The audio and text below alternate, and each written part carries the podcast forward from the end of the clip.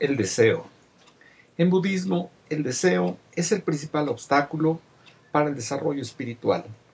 Puede ser deseo sexual, sensual, ya que hay numerosos objetos sensuales que entran por los ojos, los oídos, las fosas nasales, la lengua, el cuerpo, y se trata de manejarlo adecuadamente.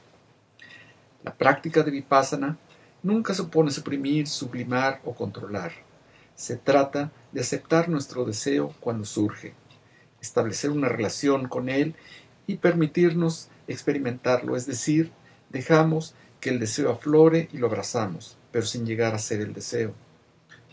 No nos identificamos con el deseo, sino que simplemente lo experimentamos.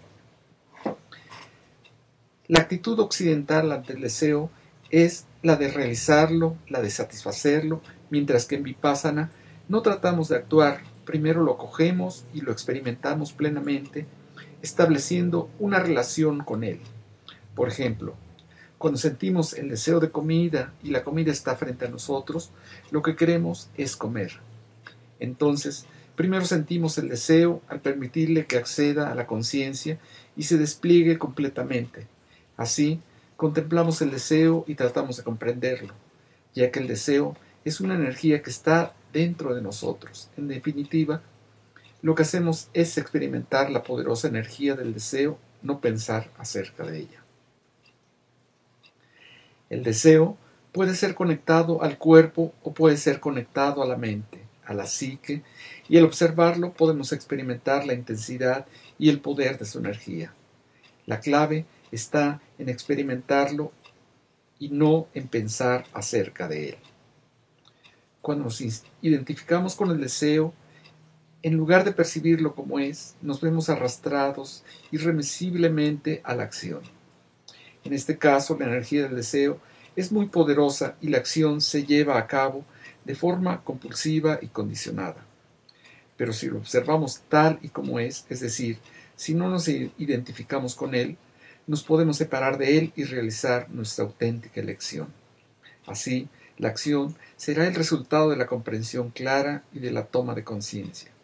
Por lo tanto, se trata de percibir el deseo, dejar que se haga poderoso dentro de uno mismo, como una entidad independiente dentro de la persona, en su conciencia, en su cuerpo, observándolo y relacionándose con él, es decir, experimentándolo plenamente.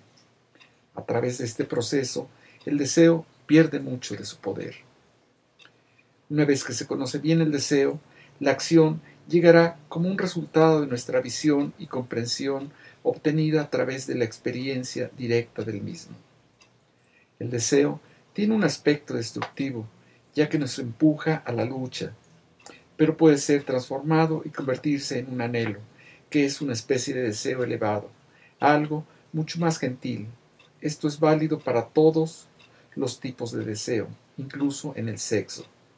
Si hemos realizado el proceso de observación y experimentación del deseo adecuadamente, podemos disfrutar mucho más de la acción, ya que no somos arrastrados a ella y por consiguiente podemos ser más amables y armoniosos.